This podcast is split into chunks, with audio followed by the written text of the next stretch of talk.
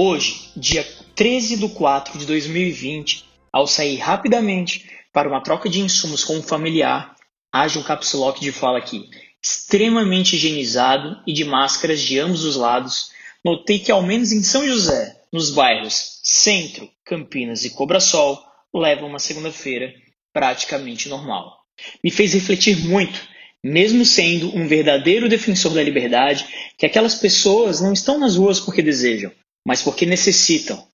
Pensei, refleti, me senti até um pouco culpado, mas aí, focando um pouco mais o prisma do olhar, visualizo o que tanto não gostaria, gente. Muitos estão ali por estar, condicionados e confusos por seus líderes da gestão pública. Ora, se no topo da pirâmide o ministro da Saúde prega uma linha de combate no programa de maior audiência dominical e, quase ao mesmo tempo, o presidente prega outra linha numa live, é difícil realmente o julgamento de atitudes do grosso da população.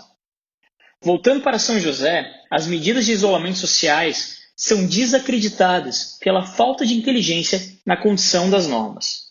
Várias lojas de varejos abertas, caixotes em forma de lojas de carros e inúmeras pessoas consumindo. Já o nosso camelão de Campinas, fechado. Gostaria de saber qual é a diferença das contas a pagar de ambos os lugares. Sejamos sinceros, bate muito mais vento circulatório no camelão do que em uma concessionária de carros. Haja vista que não estamos nem perto da multidão de época do Natal. Não estou defendendo a liberação, que fique claro, claríssimo. Estou há quase 30 dias em casa, sofrendo as consequências, principalmente até dos meus negócios, mas ou cumprimos normas, por algum momento severas, ou se libere tudo. Pois os que não estão respeitando estão nas ruas, e é notório que muitos destes ocuparão os poucos leitos que pacientes de Covid ou não tanto necessitarão nos próximos dias. Fiquei feliz que muito da população está aderindo acertadamente às máscaras de proteção. Outro capsulote de fala: não são uma bala de prata na imunização, pessoal, que fique bem claro.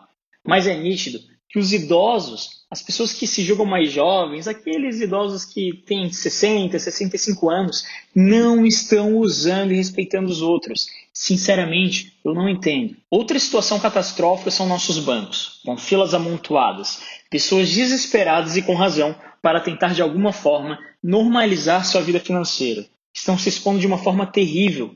Senhora prefeita, por que não faz um grupo de voluntários na cidade de São José com gerenciamento de alguns da guarda, já que mencionou na última live que o efetivo é baixo, para não só conscientizar a população, que entre aspas não deve ter ligado a TV ou o rádio nos últimos 30 dias, mas sim para implementar medidas educativas de distanciamento de filas ou fazer uma força-tarefa junto aos bancos, para que aloque um, dois, três jovens aprendizes distribuindo álcool em gel para as pessoas e lembrando da distância de no mínimo um metro e meio. Isso, diferentemente do que a senhora pregou na última live de punição e alta fiscalização, será muito mais digno e empático com toda a população. E pelo que vemos, mais efetivo também.